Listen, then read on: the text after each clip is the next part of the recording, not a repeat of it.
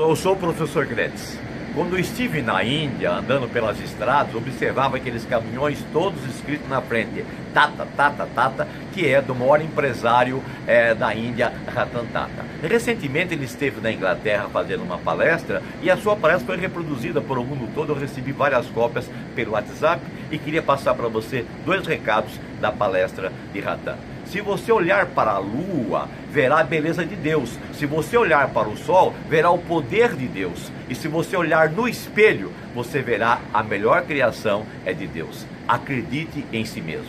Na vida, somos todos turistas e Deus é o agente de viagens que já determinou todas as nossas rotas, reservas e destinos. Então confie nele e aproveite essa viagem chamada vida.